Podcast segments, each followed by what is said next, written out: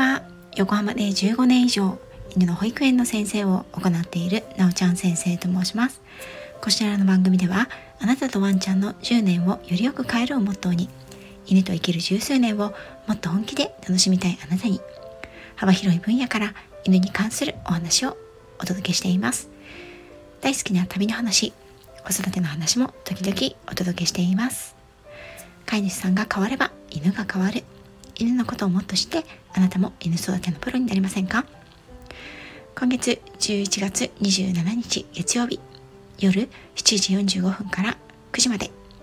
犬の噛みつきを本気で考える第3回。噛む犬は悪い犬なのか？をズームセミナーにて行います。興味のある方は是非概要欄ご覧ください。さて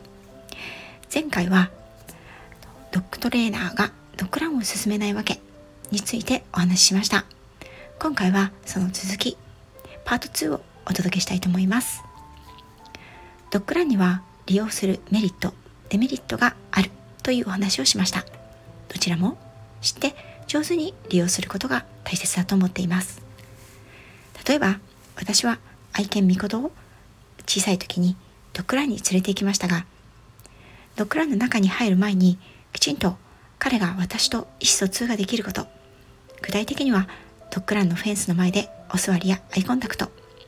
ドッグランのフェンスの向こうで呼び戻し。などができることを確認してから数頭いる犬たちがそれぞれの距離感をキープしながらその場にいる。もしくは2頭以上のお友達犬がドッグランの中にいないということを確認してから入っていました。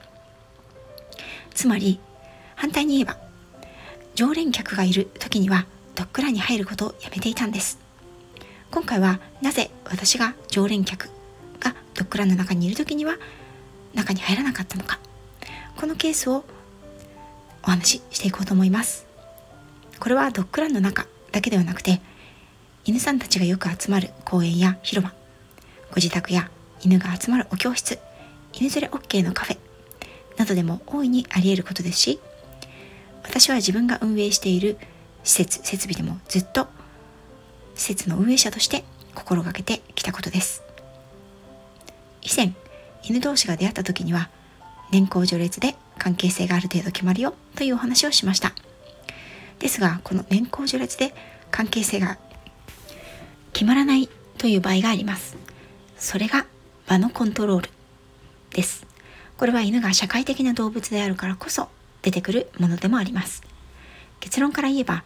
場をコントロールしている存在がいる場合に年功序列ではなくその場をコントロールしている存在が一番の決定権を持ちます。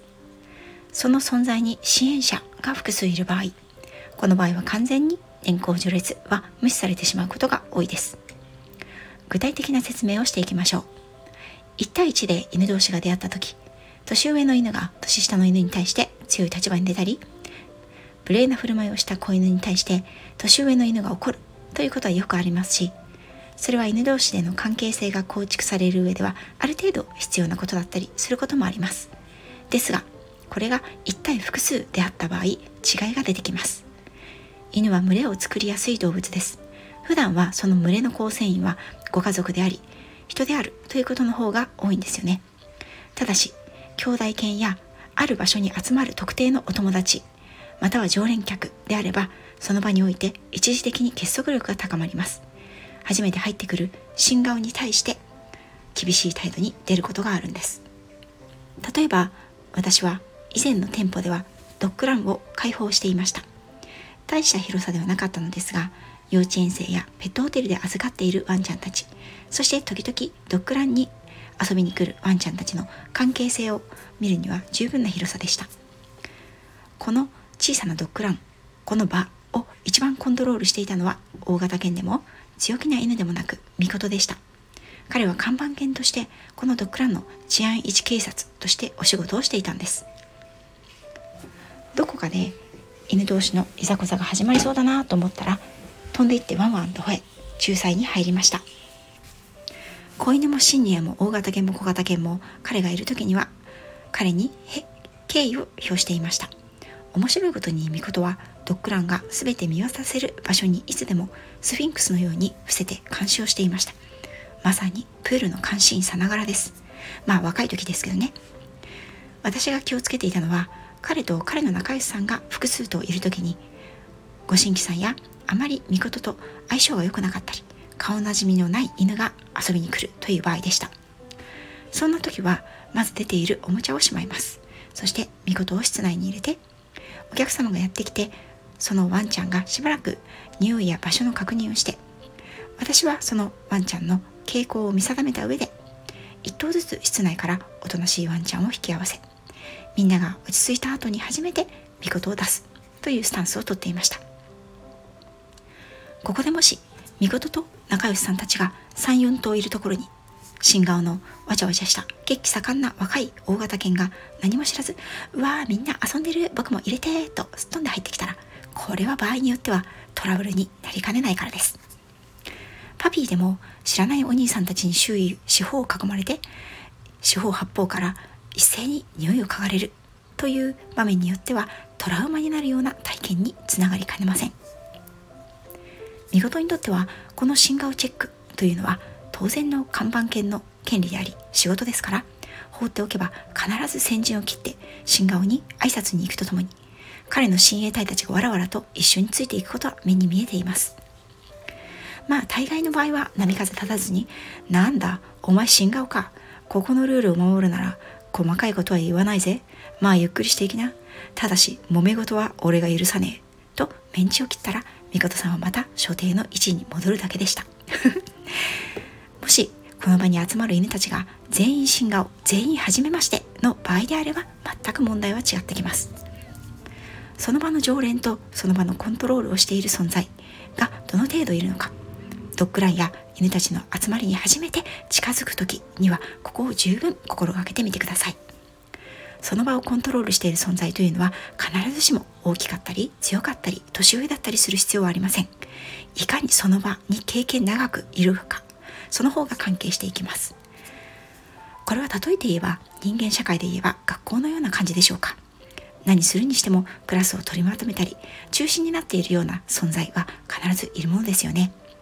そして転校生は必ず初日は好奇の目で見られたり囲まれたりするわけです。愛犬を連れて行ったドッグランという学校が貧困法制なお嬢様お坊ちゃま学校なのかヤンキー校なのかそれによって転校生であるあなたの愛犬がどういう扱いを受けるのか変わってきますよ。ですから私はドッグランに入るときは常連客がどのぐらいいるのかその子たちがどういう遊び方やお互いの接し方をしているのかその子たちを連れている飼い主さんたちはどの程度自分の犬をコントロールできるのかそれをある程度確認してから入ってみてくださいとお客さんたちには伝えています。前回の配信で若くエネルギーに満ち溢れていて飼い主さんがエネルギー発散に宿泊しているようなイケイケ元気っ子のワンちゃんであればなおさらドッグランでただただ犬同士遊ばせて疲れさせようという目的で行くのはちょっと危険ですよというお話をしました。